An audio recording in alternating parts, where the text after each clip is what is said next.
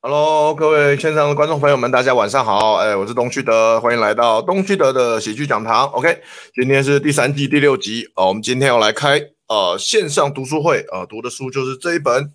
呃喜剧攻略。OK，喜剧攻略。好，那这本书呢？呃，跟大家简单介绍一下，呃，当然很多可能很多观众朋友都已经知道这本书，甚至都看过这本书，也把它看完了。OK，那我再简单介绍一下，这是由这个现场喜剧教父哈，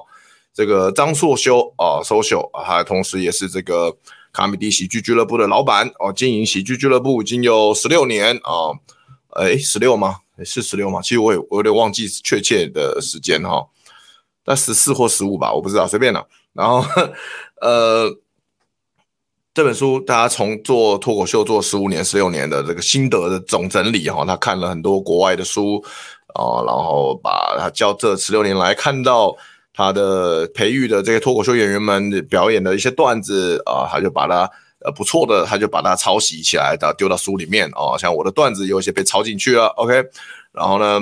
然后进来再加以分析哦，这些段子他的手法哈，有些有。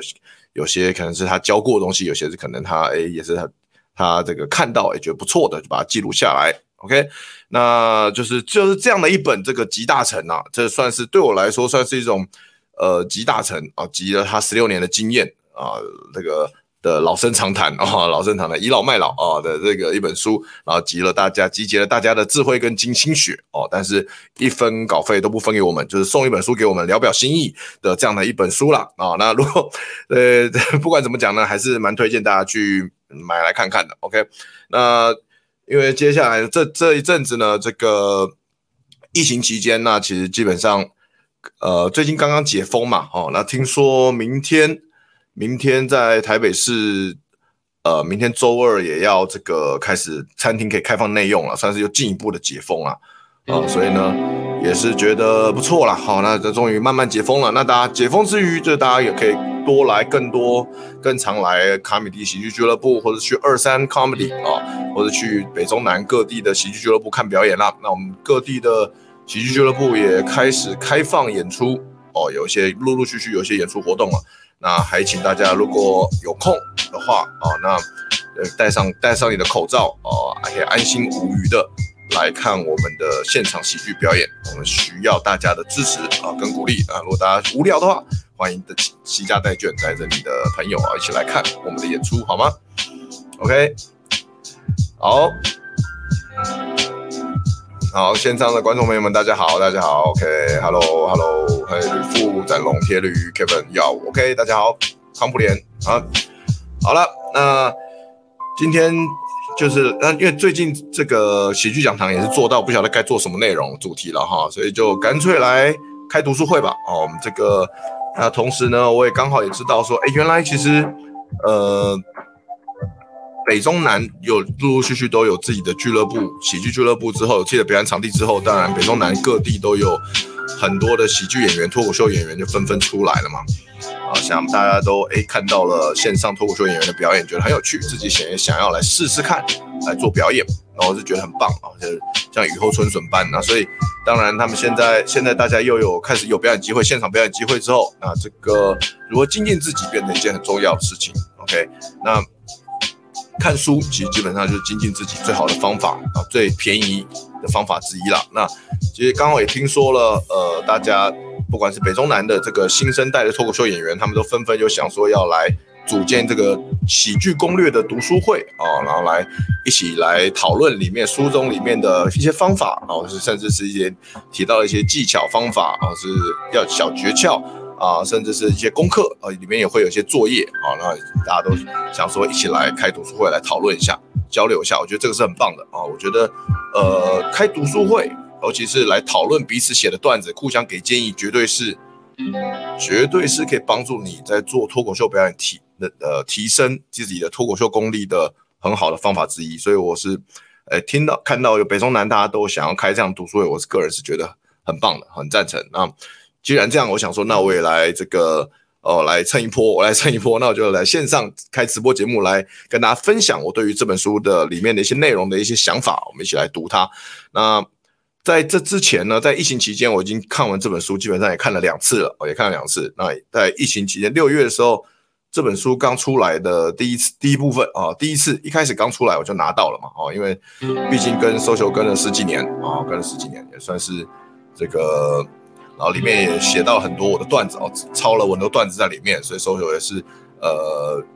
给了我一本书啊，给了一本书，像不希望我告他啊，OK，好那。好，那接下来呢？那呃，在聊这个这本书之前呢，再跟大家分享一下哈。这个大家都知道，因为我自己本本身是脱口秀演员以外，然后主持直播节目，那我也有在，我也是这个即兴的教练，即兴剧的演员，即兴教练啊。上个周末呢，刚刚就是结束了呃我的这个 Level A 初阶班呢、啊，即兴表演初阶班 Level A 的零五期的这个课程。啊，那哇，那上周真的是。教课的时候一开始会有点小担心，为什么呢？因为，呃，因为大家一方面很久没有教课嘛，然后另外一方面是这个，我刚刚好礼上个礼拜我去打了 AZ 疫苗，然后很担心说，哇，打完 AZ 疫苗会不会整个人状态很差？哦隔天又要教课，打完隔天马上教课，怕自己发烧啊，身体不舒服啊，状况差，没有办法好好教课，然后能量太低，就是没有办法好好的带领学员这样子。还好是运气算是非常好，这个结果算是这个 AZ 疫苗认证的老人呐，哈，结果在隔天打完疫苗的当下，当天都没有什么感觉，然后只是睡前有一点点的小不舒服吧，然后可是很早早入睡之后，隔天早上起来发现就是，呃，身上有一些部位有点酸痛啊，就是肩膀啊，然后肚子啊的部位有点酸痛。OK，那除此之外呢，就是没有完全没有发烧，也没有到很不舒服，所以。第一天的课程算是有惊无险的，就这样度过了哦，就这样度过了。然后第二天的状，第二天的时候状况又更好了，基本上已经没有什么副作用，所以第二天就是精神很好的把课上完，这样完成了这个上个礼拜六日两个整天的呃即兴表演课 Level A 的课程。OK，所以运气真的很好啊，啊，然后学员们也都给了我很很多很棒的回馈。哦，然后觉得是上这课很充实，然后有有学到很多东西这样子。那有一些学呃学员的心得，我有把它放在我的 IG 的这个 IG IG 的限动啊，然后还有 Facebook 的这个粉砖上面，大家有兴趣的话可以去看一下。OK，那所以接下来呃，因为之前好多这个我开的这个即兴表演课都是因为疫情关系就一直延后，所以接下来就是很多课程陆陆续续又要再等于是要还债的概念了，又要再把这些课给上完。哦，那从八月底到一路到九月底，那每个周末基本上都有即兴课要教哦，算是很超啊，算是有点超。那但是好，至少好处是我已经把疫苗打完了，第一剂已经打完了，抵抗力现在算是比较增加哦，所以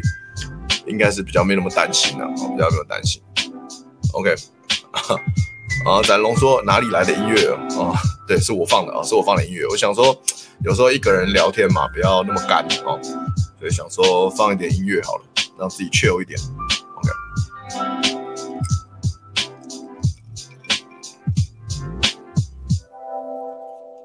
好，OK。那那这这今天这个读书会，我们现在就差不多正式开始吧。哦，今天希望我们讲个一个小时就收工，好不好？今天我们就专门讲这个喜剧攻略的第一章啊，第一章。啊，那。嗯，我自己看了两遍啊，之前那现在呢，就是跟着为了做这个直播节目，等于是在跟大家一起再看，我们一起再看一遍。那也欢迎大家，因为我希望这个线上读书会它的整个过程呢是可以是互动的、双向的啊，所以希望大家在听到哦，听到了这个。听到呃，在听呃看跟我一起看这本书的第一章的时候，我们今天晚上一起看第一章的时候呢，大家如果有自己什么想法，呃，也欢迎呃打上来，打在留言处跟我互动啊，让我知道。那我会如果我看到你的想法很有趣，我也会在呃把你的想法贴上来，然后再跟你说说我的想法是什么这样子。OK，我希望这是一个互双向互动的一个一个读书会啊，线上读书会。OK，那我自己可能甚至有些书里面有些可能我自己也。想要厘清或自己也不太清楚的问题，有的甚很多时候是关于我自身的问题啊。我自己也到现在做脱口秀，虽然做了呃十二年吧，但是我也我也觉得我还很多东西我都还可以学习。脱口秀就是一个很难然后很博大精深的一个表演艺术了，所以呃，我也很很多还要学习的地方，所以也希望大家哎，如果你有熟悉我，都有看过我的表演的话，那对于哪个环节有不懂的啊、呃，你有你的想法也欢迎提出来哦。那我也是很希望可以听到大家各方面的想法，这样子。OK，好，那首先在讲这本书之前呢，我要先说这个。就我所知啊，这台湾基本上有三本脱口秀的书，哈、哦。那最早期大家第一大家看到第一本可能是这一本嘛，哈、哦。这个喜剧大师的十三堂幽默课，OK，喜剧大师十三堂幽默课。好，那这个这本书呢，呃，也是 Social 在十年前、十一年前哦，教我教我们站立帮。脱口秀的时候呢，Social 就是用这一本的原文书来教我们啊，所以里面呃，那到现在为到一直到现在十一年过了，Social 现我就我所知啊，他开的这个实体课程就是线下课，Social 在这个 Accupass 上面卖的这个线下课也还有很多，他教课的方法也是透从这本书而来的。OK，这个这本 Step by Step 啊，手把手教你脱口秀哦，这样从这本书来那。这本书呢，我因为它是第一本中文书，所以基本上我我是一定看过，还有很多脱口秀演员看过。但至于这本书好不好用呢？我个人觉得，嗯，它我觉得它没有那么好用。我觉得这本书提到的一些方法，并不是那么的直觉，并不是那么的直觉，好去模仿跟学习。那我不晓得，呃，线上的观众看过这本书的人有没有人有跟我一样想法，或是不同想法，也欢迎你提出来。我个人觉得这本书，嗯，有它参考价值，有一些东西还是不错的哦。但是它，尤其是它前面的章节教的这些方法，什么笑话矿坑啊，什么什么笑话，什么探测器，什么呃，不知道，嗯，我觉得还好，我觉得没有很好用啊，我觉得没有很好用，所以要，这是我的想法，OK，给大家参考。好，那第二本，呃，中我们说。如果是中文的资源啊，如果说呃简简体中文也包含在中文资源里面的话，这个应该是第二本，这本书应该是第二本的跟脱口秀有关的书，哈、哦，中中有关的中文翻译的书了，好、哦，那英文叫做 Comedy Bible 哦，喜剧圣经 Comedy Bible。那后来呢，诶，在台湾没有人翻译，但是在中国哦，在中国这个有这个我认识的好。朋友了，我认识的朋友哦，这个宋启瑜哦，宋启瑜来自北京北托，成立了这个北京脱口秀俱乐部。北托，哎，不是北，他不是成立北托，他是成立北喜好像，北京喜剧中心。他成立北京喜剧中心的这个创办人宋启瑜，他找了一些一些编一些翻译啊、哦，他们一起合力把这本书翻完了。OK。然后，因为在中国呢，呃，不能搞这个宗教，宗教意味不能太明显，所以不能用喜剧圣经这个说法，所以他们就把这本书的中文翻译本叫做《喜剧的艺术》。OK，那这本书呢，简体字、简体中文，那基本上也，如果大家可以看简体中文的话，可以蛮推荐大家买来看的哦。那就我所知，博客来好像买得到这本书，博客来在博客来也买得到。那那我的话，我是在中国买的啦，我在中国买，在中国。看完了，OK，那那这本书，我个人觉得我蛮喜欢的哦，我我个人觉得我蛮喜欢的，OK，蛮喜欢的，因为这本书它里面的第一章，它从第一章到后面哦的讲的东西都浅显易懂，而且它的方法，它教的一些方法跟技巧都很实用，如果你真的。一步一步按照他的方法走的话，你是可以写出一个完整而且有趣的段子的。所以我个人是很喜欢这本书。那这本书呢，呃，内容也挺扎实的，蛮扎实的。所以也有其他的俱乐部哦，北京另外一家俱乐部，俱乐部叫做单立人俱乐部，他把这本书呃精简扼要，简化成电子书的版本，放在网络上给大家免费下载。OK，那。但是呢，当然以台对台湾人来说，这个载点可能不好找，因为这个单立人俱乐部它是北京的俱乐部嘛，那它的载提供的载点可能是提供到他们的微信的公众号上面。那这微信公众号我们台湾人一般不会逛，所以很难找到这个载点。OK，那但没关系哦，这个我晚一点把这个电子书的这个载点放上来啊，我就放在我就把这个电子书的载点放在我们这一这一集的直播节目的这个 YouTube 下方说明栏上面哦，就放个可能 maybe 我放个一阵子啊，直到它被查封为止哦，就我会把这个单立人这个电子书啊的载点免费提供给大家，让大家大家去下载。OK，那就是记得大家就低调下载就行了啊，不要大肆宣扬。OK，不要大肆宣扬，反正这个嗯。我觉得不错了啊！如果你们不想花钱买这本书的话，啊，或者是你们觉得很难买买不到，那就下载这个单立人的电子书，他把这本书的精华全部呃都集结起来翻译好，放在这个电子书里面，大概是呃五六十页的电子书这样子。OK，所以直接放窄一点会有侵权的问题吗？嗯，好问题。有可能有，有可能有，所以这样好像也不是一个好方法，好吧？那我再想想看有没有其他方法了，请网友给我建议啊。这样直接放电子书载点好像会被告啊。但虽然他们是大陆人，所以但是嗯，好，我再想想看。好，OK，呃，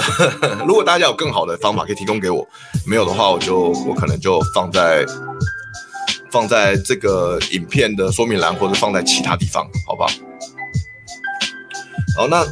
所以这本书是很值得大家推荐去买来看的。OK，如果你们对脱口秀有很有兴趣的话，这本书很棒，我觉得很棒。Yeah. 那第三本我知道，第三本就是《喜剧攻略》啊，就是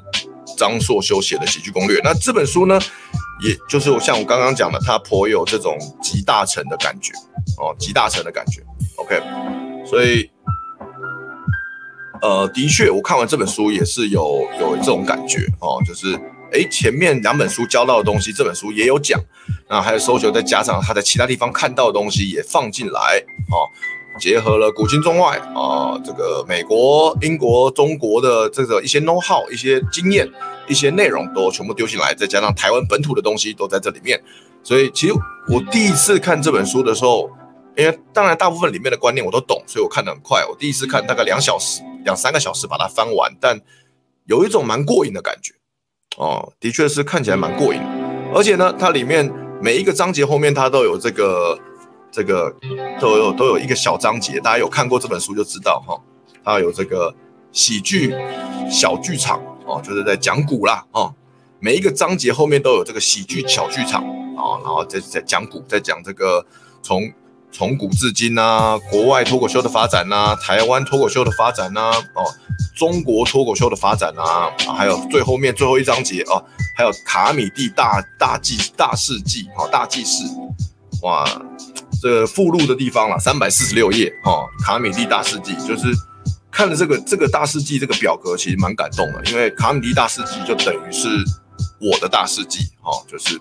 等于是我在卡米蒂做的事情全部被记录下来了哦。那感觉是，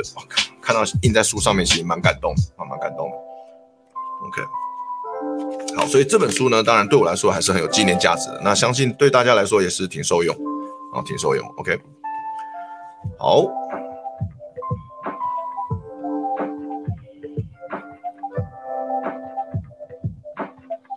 哦，展龙说现在博客来缺货，买不到喜剧的艺术了。哇，那如果你们真的很想买这本原文书的话，你们可以去，也也许可以去其他的书网络书店看一看，或者是去淘宝看一看。呃，更甚的，你们去 这样教好像不太好，但是我知道淘宝有些地方在卖电子书啊，盗版的电子书。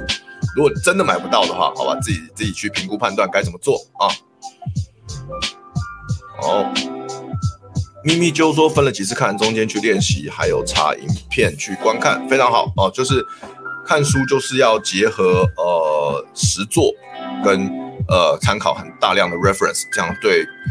你看书来说得到的这个重效效益是最高的。OK，那我们之前我听过呃有人有说有一个说法啦，他说这个你看书，如果你看书的时间花的是一分的时间的话，那你实作的时间应该要至少是三分，这样子对你来说效益才是最高的。所以你。呃，这本像这种工具书的确哦，你呃不需要急着把它一口气看完，你看一个章节，然后花三倍的时间去实作，你得到效益是最高的。然后实作包含了实际操作，写成写把它按写它的作业，写这本书的作业，然后还有呃去照他的方式去写你的段自己的段子，然后甚至是到呃俱乐部呃参加 O 报名 Open Mic 啊 Open Mic 试讲啊试讲完呃然后也看看其他人的讲讲的脱口秀，然后甚至是请教前辈或请教 social，请他给你建议，然后得到建议之后，然后甚至然后回录完自己的影像回去看自己表演的影片，然后去检讨去想说我要怎么调整，调整完再一次的尝试。这诸如此类的哦，算呃这样子才算是实，这些都是包含，这些都算是实作的部分啊。希望你希望是至少是一比三啊，甚至是更多的这个实作的时间，对你来说收益才是最大的。OK，这是这种工具书的实际的运用，呃，我觉得是最有效率的实作方式啊，实际运用的方式。好，哎，海豚系晚安，好了，晚安，好。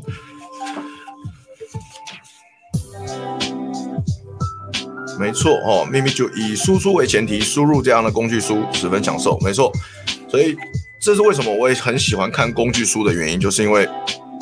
因为它会教你怎么样输输出，然后实际输出了，如果得到效益，然后这本书就对你来说价值就很高，就非常高。因为可能同样的效益，如果你去上实体课，你可能要花的钱是三百块的十倍或二十倍，就你可能要同样的实体课，你可能要花个三千块或六千块。才能学到，但你如果你越肯实做，肯多花点时间的话，也许三百块买花三百块买一本书，你可以得到差不多的效益。好，所以我们来看看，我们大家如果手边有书的话，我们就一起来看看《喜剧攻略》这本书吧。首先是一开始的前言，好，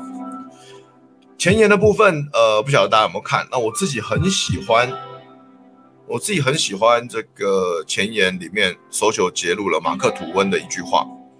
他说：“马克吐温说，幽默的秘密的源头不是喜悦，而是悲伤。所以说，天堂里面是没有幽默这件事情的。”我个人很认同这句话。就是我我看我看到这我看到这句话，我第一个想法是：我们什么时候会？大家觉得我们什么时候会运用到幽默感这件事情？其实，当我们需要用到幽默感的时候，往往不是在我们最好最好的时机点，或者最最受用的时机点，往往不是在于我们很爽的时候，我们开心的时候。因为我我们都很开心了，所以你有没有幽默感，我们都很开心，对吧？没有差。其实，往往是我们最危急、最紧张，或者是最痛苦的时候，我们需要用到幽默感，或者是我们最悲伤的时候。举例来说。呃，如果你跟你心爱的女生约会，约会期间你一定很紧张，因为你不希望自己搞砸，你希望留下好的印象，甚甚至是你希望对方实在太吸引人、太性感了，完全是你的菜，你希望第一次约会就把她带回家上床。那如果是这种情况下，那你的确会需要幽默感，而你需要用幽默感这个工具来让你增加你的魅力，来吸引那个女生，呃，让她让她对你，让她对你有好感。然后可以顺利的完成接下来的事情，所以幽默感在你最需要、在最危急的时候，它是很管用的。或者是，或者是说，当你需、当你在一个很紧张的面试的时候，也许你可以用上幽默感，但要因因拿捏得宜，因为有这种最重要场合，说是很紧张的时候，演讲的时候、面试的时候，很这种这种时候都很需要幽默感。但你如果一用不好，你幽默感不够成熟。可能会画虎不成反类犬，可能就有可能会失败，反而会得到不好的结果。所以幽默感的培养是要平常靠靠平常的培养，在重要时候你一定可以用得上。那甚至当你最低潮的时候，当你发生了不好的事情的时候，举例来说，带 TY 拿银牌的时候，他很难过的时候，他可以一直消沉，或者是他可以用一些用一些幽默感，让他自己振作起来。OK，所以，嗯，所以我要说的是，当我们都，我们都一定是人生不如意之事十常八九，我们都会有很痛苦的时候，很低潮的时候。很多时候，我们没有办法靠外力来帮助我们，我们只能靠自己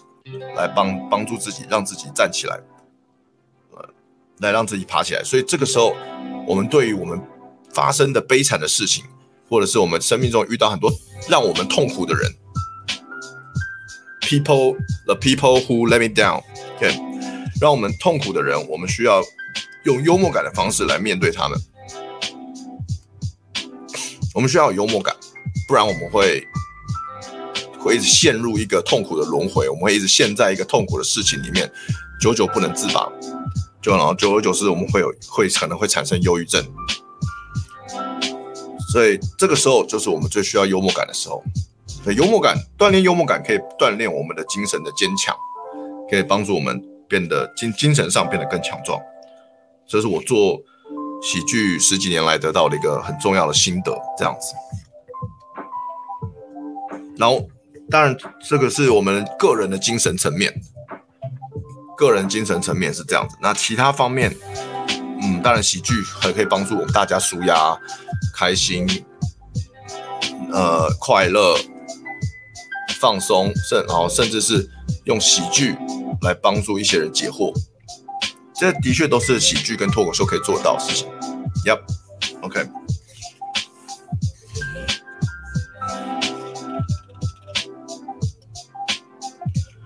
然后 Social 在前言说：“你是否有资潜力成为喜剧人？”OK。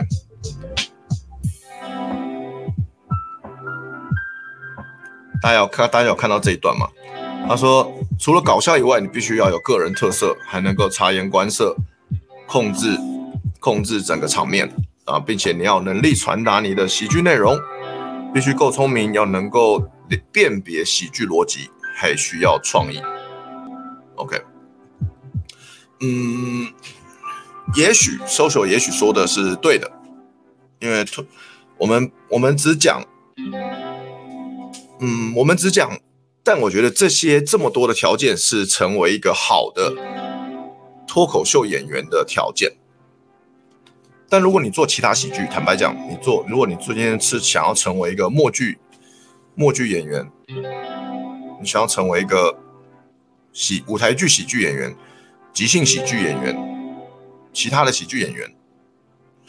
条件也会也会需要满足这么多条件吗？可能也会，但是会会让你变得更卓越。但是，我觉得它难度应该没有脱脱口秀演员这么高，这是我个人觉得。OK，所以如果你要成为很成功、很卓越的喜剧演员，当然这些东西你也许你都要有。但脱口秀绝对是所有喜剧里面要求最高的，因为你只能靠你自己完成所有事情，你没有任何伙伴可以帮助你。但我刚前面讲的其他喜剧，除了单人默剧以外，但大部分的喜剧形式都有伙伴可以帮助你，还有甚至还有编导可以帮助你完成这些事情。但脱口秀就是编导演三位一体。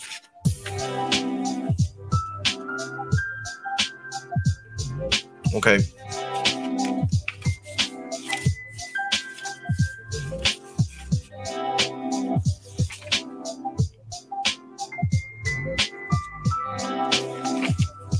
所以说，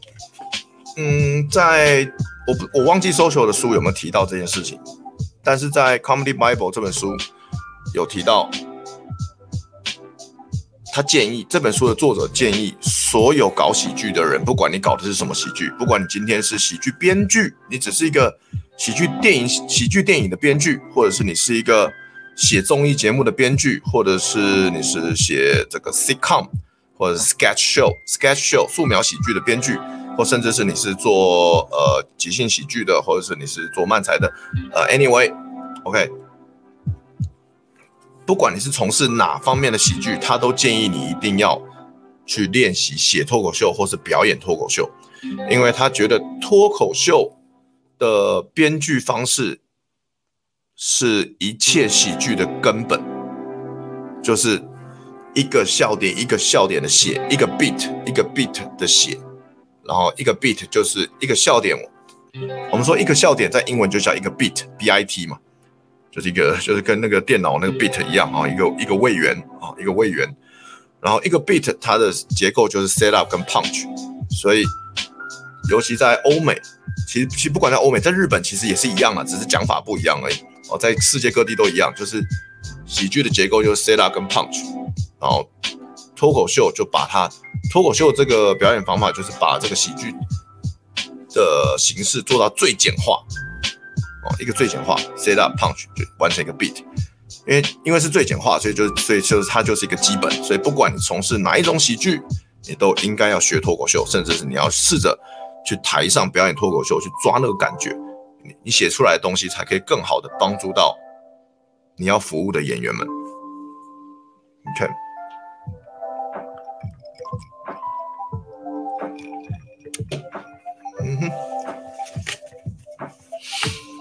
好，那我们来看前看完前言，我们来看第一章喜剧的逻辑课。哎，嗯，喜剧是什么？搞出独特世界观。SOJO 强调“搞”这个字，哦，因为他后面有说为什么？因为他觉得喜剧就是搞笑，搞这个概念在喜剧是最重要的，一定要有人被搞，一定要有事情被搞。一定要把常规给搞乱，因此剧中一定会有人事物被搞坏，不管是被语言重伤、情绪勒索，或者是被赏挨巴掌、挨棍、挨棍棒，天崩地裂、天下大乱也都是正常的。OK，这是在第二十二页 SOJO 提到的。OK，我觉得，我觉得这是有道理，这个是他讲 so 秀讲的是有道理的哦，因为我们讲了，刚才前面提到喜剧。它是源自于一个负面的人事物，甚至是源自于自己负面的情绪，很多时候是这样子，所以应该说绝大部分是这样子。所以你要不就是搞别人，别人情绪不好；你要不就是被搞，自己情绪不好嘛，对吧？你被我今天被一个人搞了，我今天被一个事情给搞了，我今天被一个东西给搞了，我今天被一个政策、被一个情况给搞了，我今天或是我今天我要复仇，我不我搞了一个人。我搞了一个，我搞了一个事情，我搞砸了一个事情，我搞坏了一个事情，我故意设计了一个人，不管那个被伤害的人是我还是他人，我们把这故事讲出来，观众都有可能觉得很爽。OK，因为有人被搞了，我们就是喜欢看，我们就喜欢看人家搞事儿啊。这中国说法叫我们就喜欢看人家搞事儿。OK，所以二十二页讲到喜剧的源头就是负面的人事物。OK，那这个。所以我举了一个例子，他举了一个，他花了两页的时间啊，这、举了一个卓别林的电影的例子啊、这部电影叫做《城市之光》。OK，那不晓得线呃线上的观众朋友有没有看过这部电影《城市之光》？非常经典的一个默剧电影啦。啊、那卓别林的确呃，他是很多人的典范了哈，他包含这个成龙啊，或者是周星驰啊，很多喜剧。很多喜剧泰斗的典范，他所以就是卓别林，所以他算是喜剧泰斗的泰斗。OK，那喜剧卓别卓别林，他主要就是在演一些小人物的一些故事，所以他常常会在里面发生很悲惨的事情，然后他用他的肢体夸张的肢体表演，在夸在悲惨中苦中作乐，或者说是呈现他有多悲惨，然后因此就很多爆笑、有趣，或是匪夷所思，又让你觉得大呼不可思议的画面。充斥在卓别林卓别林的电影里面，这样。OK，所以卓别林他有他有他的这个他的故事原型首先讲就底层低端人口弱势者虎口余生，那这些东西都是啊、都是很负面的人事物，所以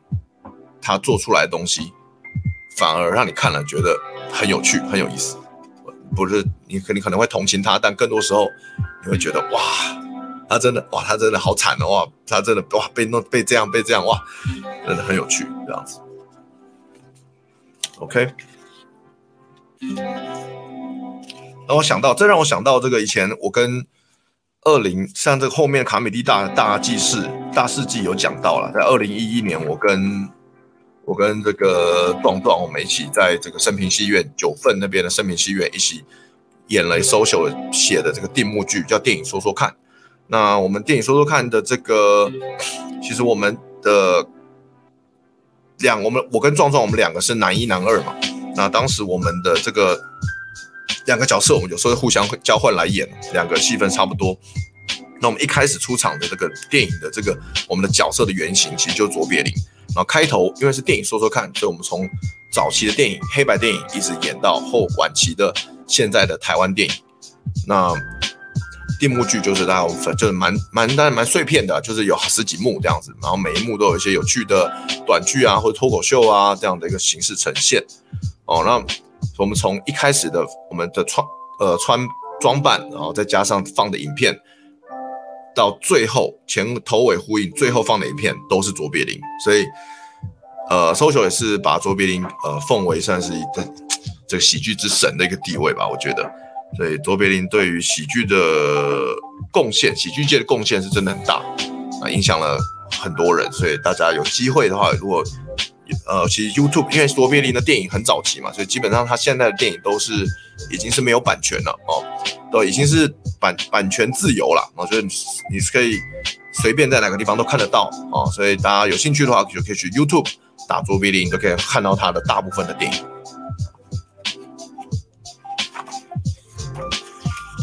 OK，好，那我们看到这个第二第二十九页跟第三十页，没就是没有没有逻辑就没有喜剧。OK，set up 跟 punch，也当因为大家都今天线上观众应该大部分人都知道 set up 跟 punch 是什么，了我就不特别解释了哈。铺垫中翻译成中文就是铺垫跟破梗哦哦，是前提跟梗啊也可以。OK，那呃，social 举了两个例子来解释 set up 跟 punch。OK，那喜剧就是逻辑啊，这个首先我们讲的喜剧就是逻辑。嗯，虽然有无厘头，我们说他虽然他你看呃，所以在三十页举了这个无厘头的电影，无厘头始祖的电影，电影的始祖啊，周星驰的电影，但是无厘头也是有逻辑的，你没有逻辑，观众还看不懂你的无厘头。OK，是这样子的，所以即使是无厘头，也有他的喜剧逻辑。那。嗯，social 举的这两个例子是这样，是说，他说《喜剧之王》一九九九年的这部很经典，我非常爱的电影，这部电影我至少看了十遍以上哦，可能算是我最喜欢周星驰的电影，可能是就最喜欢，可能没有质疑了哈、哦，对我来说。那他举的例子是这个张柏芝哦，他跟请教周星驰演戏这一段啊，那这一段呢就是。前面的铺垫是好像是正常的这个请教，然后后面突然那个破梗就是突然张柏芝用双脚把周星驰环的抱环抱腰在腰腰这边，OK，所以就是这个典故，OK，那哦这个部分我想讲的是，其实所有喜剧形式它的逻它的逻辑都是一样的，就是以如果以这个桥段喜剧之王这个桥段，如果以脱口秀的逻辑来讲是 set up 跟 punch。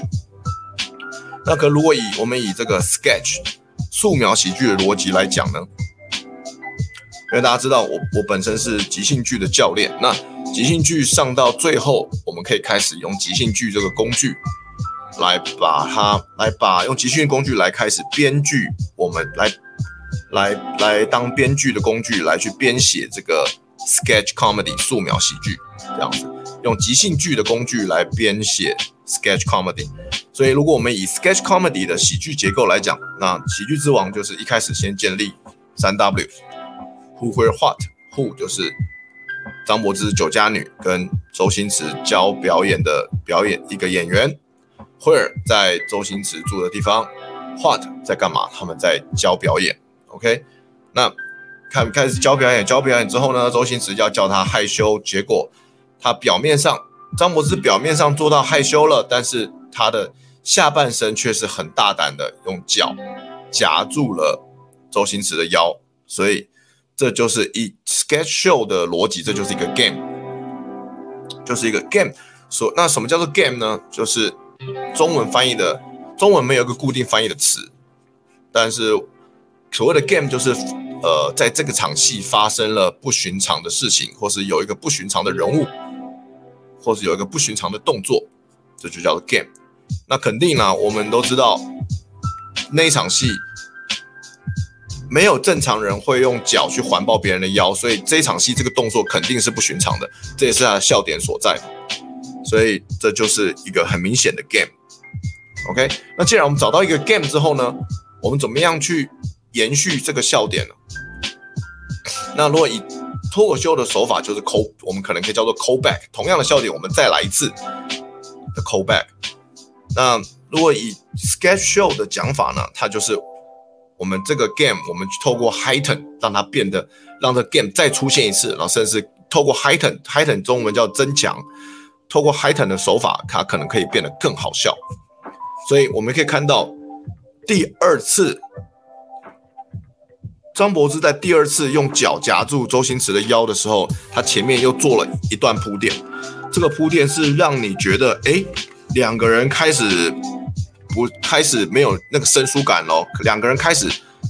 张柏芝开始投入真感情了。然后，那个他们四目相交，周星驰好像也感受到了张柏芝的那个很认真的那个爱意的感觉，然后就觉得，然后就觉得哇。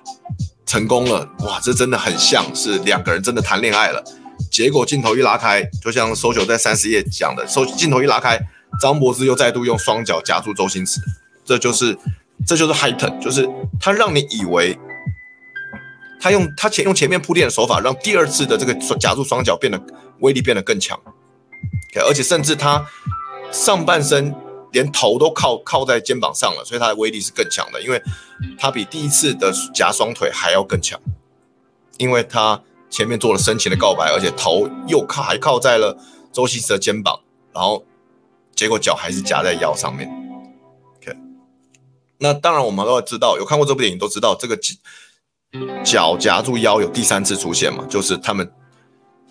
周星他们经历了，他们两个人经历了各个种种事情，然后包含了两个人分手，然后包含了周星驰跑去当卧底，杀敌性命不保。最后周星驰在呃很痛苦的情况下，我记得是最后吧，好还好像是最后吧，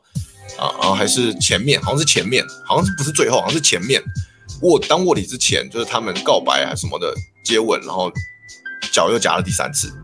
OK，又一个 callback 这样子。那当然，他们中间又发生了很多事情，所以脚夹的第三次肯定又是那意义又不一样了。所以又是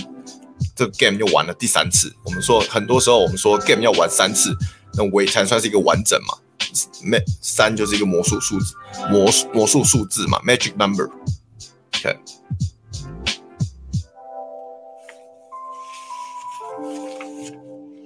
呀，喜剧之王对喜剧演员来说是很重要的部电影，没有错哦，没错，因为这个的确喜身为喜剧演员看这部电影感触会特别深的，感触会特别深。然后里面很多跑龙套啊，因为我没我早期当演员我也是跑龙套，所以这种跑龙套情节对我们来说真的是哇，感触太深了。OK，所以呃三十二页说到逻辑是一切喜剧的灵魂哦，没有逻辑就没有喜剧。这是我是非常认同的，所以，所以很多时候，很多时候，嗯，我会发现，很多时候你会发现，其实念理工的、念理工科的人，他的逻喜剧的段子或喜剧的本会写的比较好，表演不一定，但是通常他喜剧结构会比较清晰，因为喜剧就是逻辑。那我们理工就是学的就是逻辑哈，我念书就是念逻辑的东西。对，但那样我现在都已经还给老师了，所以我现在逻辑也不强，我逻辑也不强。好，好，我们中间后面后面中间用这个 social，用一个很莫名其妙的这个段子啊，花的一个一个范例，华东铁路来解释 punch 啊，随便他，OK。好，呃，再来。人们为什么发笑？因为反逻辑。ok so 九在第三十八页讲到人们为什么发笑，四种四种原因。第一个反逻辑，Setup 跟 Punch，它 Punch 的 Punchline 的逻辑常常是跟 Setup 逻辑是相反的，意料之外的，所以你发笑了。OK，第二个身体的苦痛，身体的苦痛就是像我们刚才讲卓别林很多默剧大师他们很常用，或者是在很多喜剧电影看到这个。很常出现的这个 slapstick 这种方式的这个笑点，志存健、成龙、周星驰、金凯瑞，嗯，卓别林，OK，各个喜剧默剧大师在他电影都很常用。为什么好莱坞电影？为什么这些商业电影他们这么常用 slapstick 这个笑点呢？因为它是这个最好理解的笑点，就最直接的。成龙头撞到玻璃，哇，好好笑！成龙从八十层楼大跌下来，哇，好好笑，也不是好笑了，有时候是很讶异啊，哇，太猛了吧！但现在想起来就蛮好笑的。OK，好，呃，第三个是羞耻的行为。OK，的确，羞耻的行为也是一种丢脸啊，也是一种丢脸啊，所以因为很丢脸，所以有痛苦的。你看到有人很痛苦、很痛、很痛苦，然后很丢脸、很很羞愧，所以好笑。OK，这个这个东西也常常出现在很多商业电影啦，啊，什么那个什么我的少女时代啊，那种青少年电影不都是青少年做一些很丢脸的事情吗？在课堂上打手枪啊，什么那种的。OK，很丢人。壮壮壮壮的现场表演哦，透过他自身的羞愧，或是让观众的羞愧哦。啊，让全场捧腹大笑。壮壮是的确是这方面羞耻方面的翘楚啊，太厉害。他壮壮尺度太强了，这个是哇、哦。虽然我讲了这么多约炮段子，他我的尺力绝对是壮壮的十分之一而已。壮壮尺力太强，我是我是超有，其实我超有羞耻心的哦。我是还跟壮壮比起来，我算是非常重视形象哦。壮壮真是太厉害，我佩服。今天有没有邀请壮壮？我妈今天刚好没空，很可惜。对，下次来壮壮。来，请壮壮来专门来讲一个如何锻炼羞耻心这个这个课题好了。他知道你怎么办到的？我不懂啊，不懂。壮壮表明大家都要喊过才能离开，这 是这是正常人，这是正常人会讲的话吗？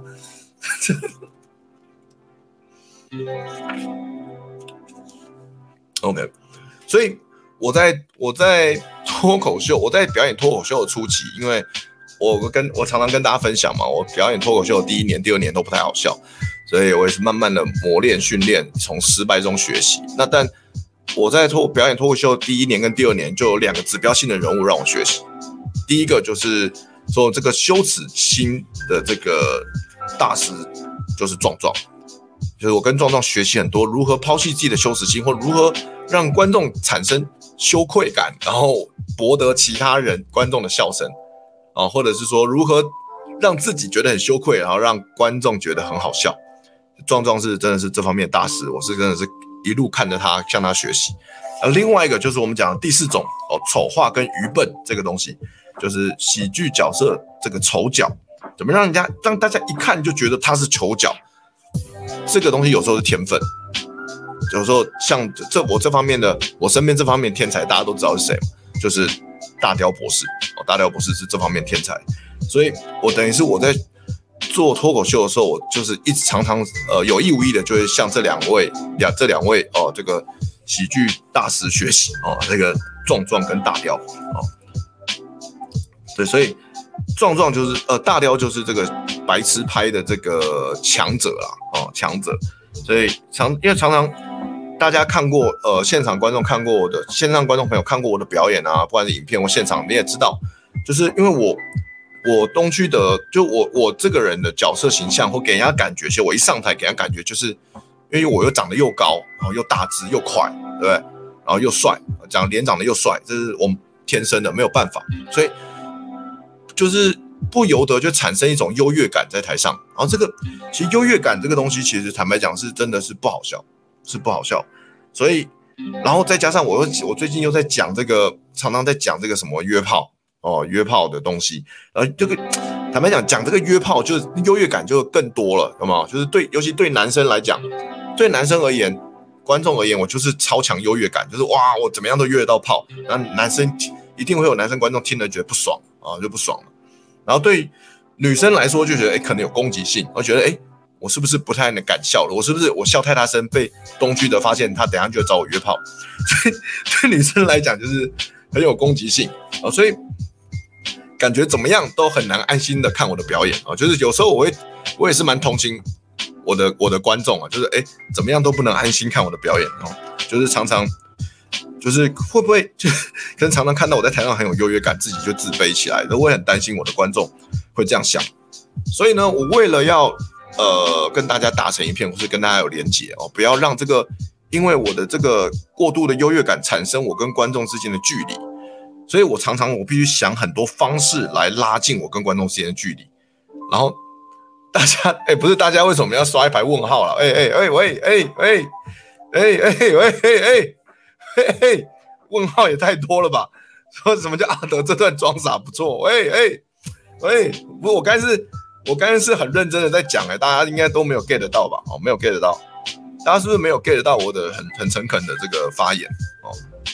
哦，不不要再刷问号了好吗？不要浪费不要浪费网络资源。OK，所以所以我常常在开始的时候，我对我自己而言啊，我不晓，因为我也想听大家的建议跟回馈。有我有没有问很多人这件事情，然后我也是最近才感觉到，所以我常常一开场的时候，我可能必须先讲一个白痴拍，或者做一个白痴拍，或写个讲个白痴笑话，快速的拉近我跟观众之间的距离，然后我才能再讲一些可能我感会感受到优越感的一些笑话，这样子。那博恩，那博恩其实坦白讲，博恩也常常在他的段子里面展现一些优越感，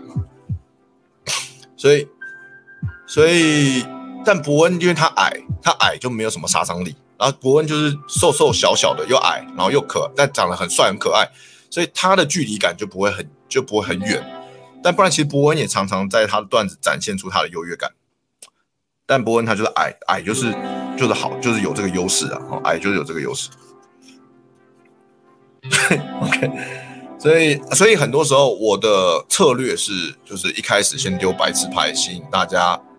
跟大家拉近距离，然后后面就算我讲讲了很多约炮的段子，呃，或是有点有点这个跟有点很昏的段子，或我的性幻想的段子，或是对女生觉得啊好糟糕的段子，让女生觉得可能觉得好好糟糕的段子，我都要尽量的把这个段子后面延伸到呃很卡通化、很夸张式的奇想或者是表演，然后让观众就是这也是一种白痴拍的一种做法，对啊，那。让观众觉得啊，这个人好像原本以为好像很有优越感，但其实很是个白痴嘛。就啊，这也太智障了吧，这什么啊？然后笑，被我打败，所以笑了。所以其实我发现我很多段子到最后面会发展成这个样子。那这个东西其实很多，我坦白讲，很多也是借鉴于壮壮跟大雕的这样子，的确是这样。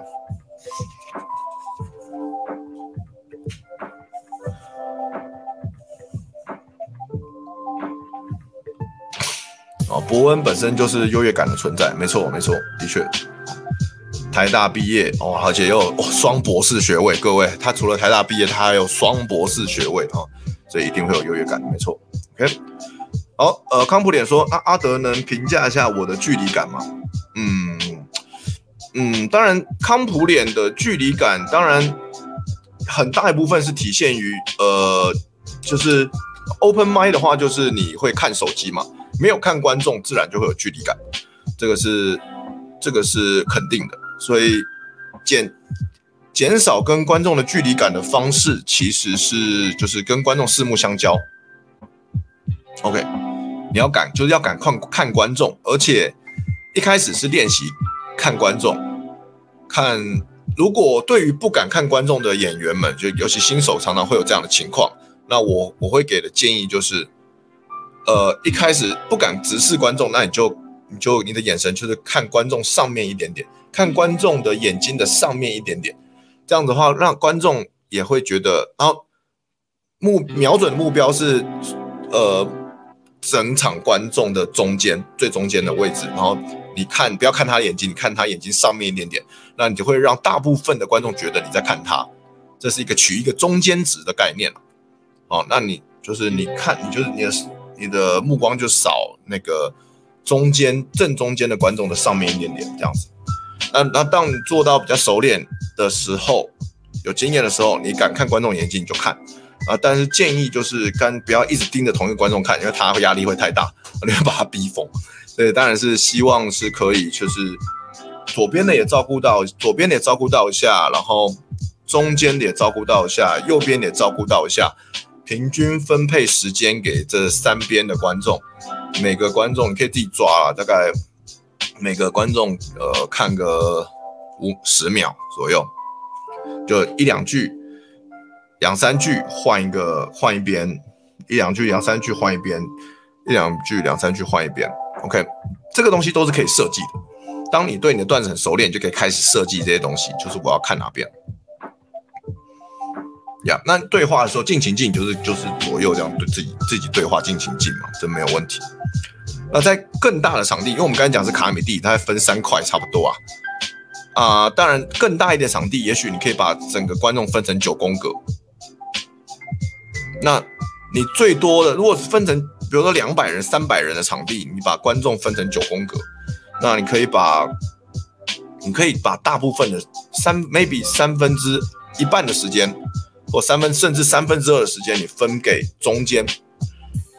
你分给中间九宫格的中中间那一排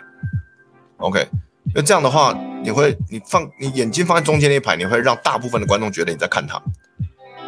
然后，但中间看一看，前面前排也可以看。那如果你就是中间看一看，前排看一看，然后后面的后面的观众也可以看一看。OK，所以大概是这样。我的想我的做法是这样啊。那可能有更更专业的做法，这样。那大家都如果知道的话，都可以分享。OK。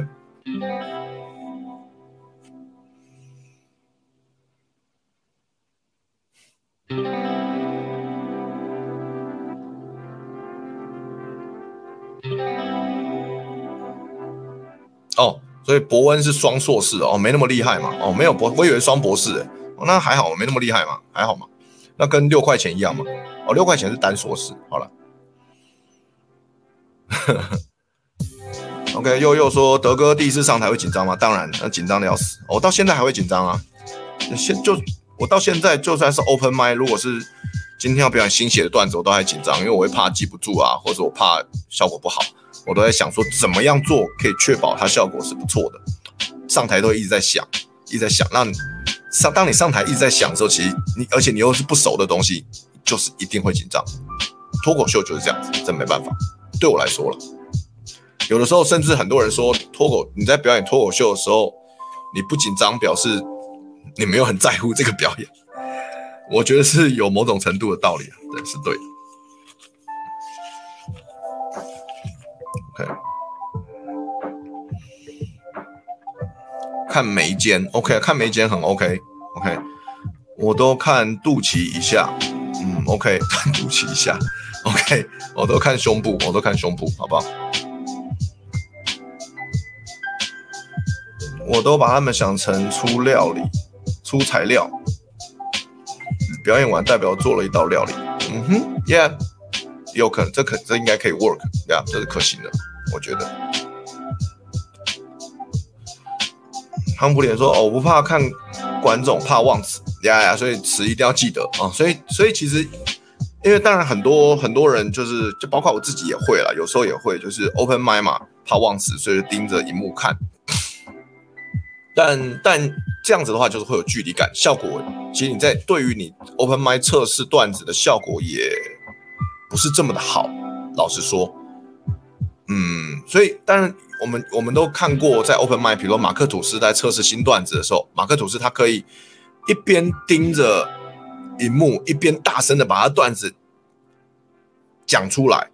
因为虽然他眼睛看着荧幕，但他他的他的讲的。方向是对着观众的，而且他很大，他能量给的很够，有一点穿，有一定的穿透力，所以有的时候还是可以成功。这是马克吐斯的方法，但这个方法对于大部分的人来说可能不一定适用。所以，呃，这边我分享一个小技巧，就是我觉得即使你的段子在不熟悉的情况下，你还是要花至少一半的时间看着观众表演。怎么做呢？这个做法就有点像是以前我在我在演独剧的时候的方法。大家都知道独剧是什么吧？读剧就是，呃，我们这些演员也是跟呃舞台剧一样，演员一样，我们在演一出戏，只是我的手，我的我手上是有剧本，我可以，所以我可以看个看一下剧本，然后再演，再对着我的伙伴，我的其他演员们演出，或对着观众演出，这个叫读剧。我觉得，如果你对你刚写完你的段子，对你段子不熟悉的情况下，你一定要带手机或带小抄上台。那你最好是分段进行，就是我宁可宁可你看，我看了，我花了两秒看段子，然后我花十秒跟观众讲，我宁可分开来做，我都不要一起做，就是我看着纸或看着手机在念。其实我我个人认为这个效果不好。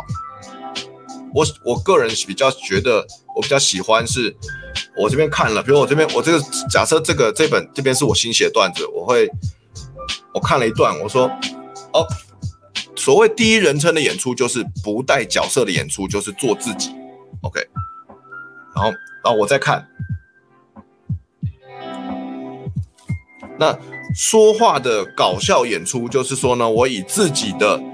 声自己的语言哦，然后再加上自己的逻辑，再加上自己的声音来做搞笑来演出，OK，所以是这样子的一个感觉来做表演，对于观众来说距离感会比较近，然后你也比较你的东西比较可以传递到观众，这样会比较好，OK。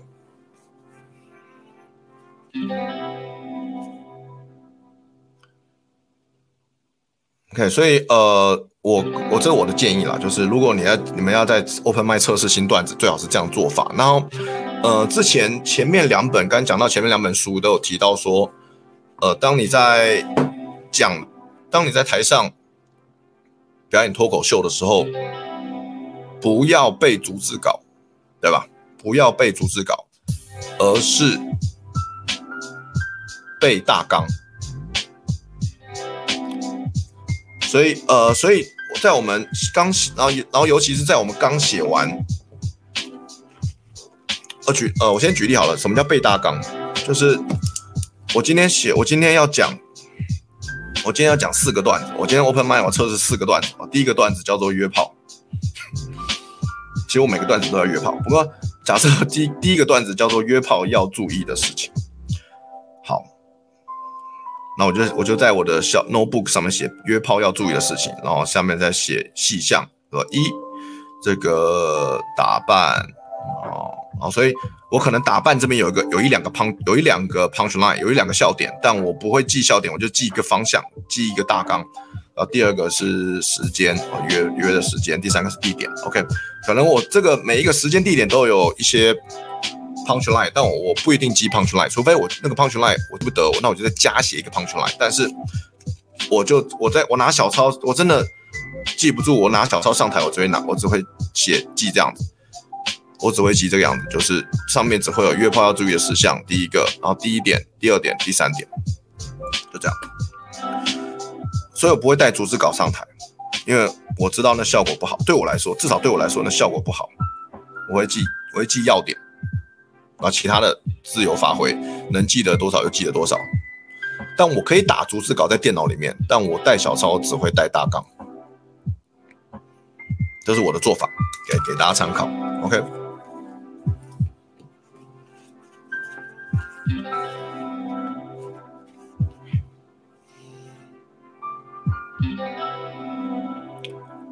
好，好，OK，那今天。今天的好，我们今天的喜剧讲堂就差不多讲到这边了。OK，就是这样。那呃，随堂我们来看一下五十页好了，五十页随堂作业的部分，set up 跟 punchline 逻辑。呃，Sochi，请我们回想一下我们曾经看过的，一想到就会发笑的桥段，那分析 set up 跟 punch 逻辑。那我相信大家可能都有想过这样的桥段。如果你有你让你一想到就会发笑桥段，你也可以打在 OK。聊天室，好不好？让我知道。那我自己马上想看到这个作业，我马上想到的第一个就是黑人兄弟 Key and Peele 的 Sketch Show 素描喜剧，因为我很喜欢，因为我现在我是我自己是素描喜剧的教练跟编导嘛，那我很喜欢看黑人兄弟 Key and Peele 的东西。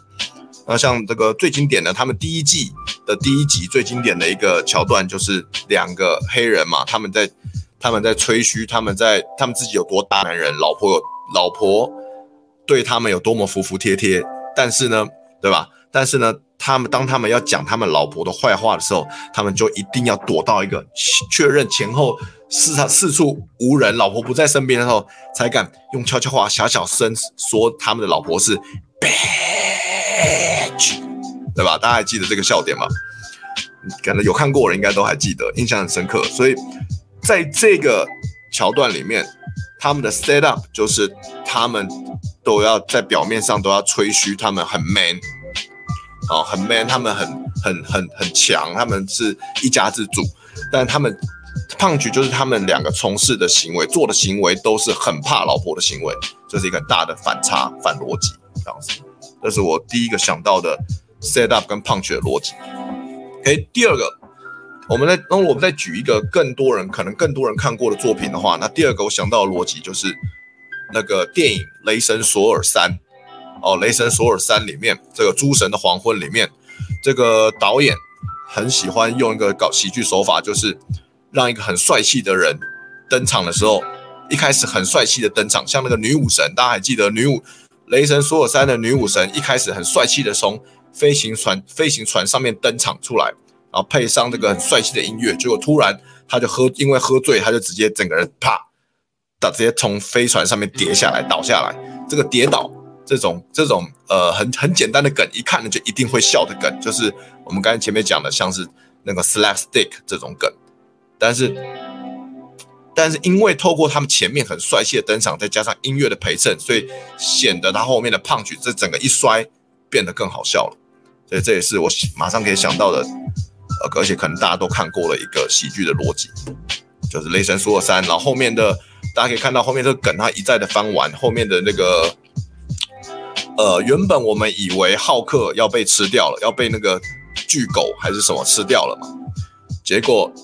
他马上，浩克很帅气的变，从他肚子里面变成了巨人还是什么的，然后还是他从他从飞哦，好像是浩克从飞机还是从浩克从飞机上要跳下来，很很帅气的变成巨人，跳下来的时候很帅气就砰直接倒在地上，然后还被狗闻一闻什么的，所以那也是很明就是很经典的 s e t a 跟 punch 的逻辑这样。OK，这是我可以想到的，马上可以想到的 s e t a 跟 punch。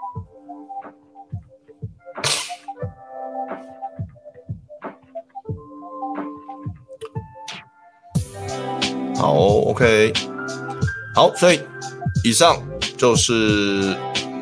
我今天要跟大家分享的东西啦。我们今天的节时间控制得很好，就一个小时结束。那大家如果有任何问题，大家都还趁还可以趁现在时间问我一下，OK，问我，OK，呃，或者我可以，如果我我知道的话，可以分享，OK，分享我的看法给你。好，那这个没有问题的话，我们就下个礼拜我们来一起来念一念这个喜剧攻略的第二章，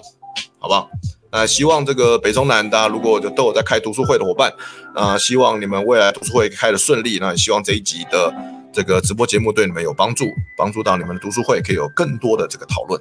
好吧？好，吕父说 Key and Peele 现在越来越难合作短剧了，因为两个人都越来越红了。呀，呃，尤其是 Peel 吧 Peel 现在是这个哇，这个炙手可热的卖座导演啊，每一部片都是叫好又叫座。对，那最近啊，那个 Jordan Peel 最近又有新的电影要上映了。我是很想要赶快看到，也是一个感觉是一个很炫的恐怖片，OK，很期待他的新电影。OK，好，那大家没有问题的话，我们今天喜剧讲堂就到此告一段落啦。OK，谢谢大家，谢谢，好，好，谢谢韦德的称赞啊，内容很棒，背景音乐好听，谢谢德哥，OK，谢谢大家，那我们下次见，OK，拜拜。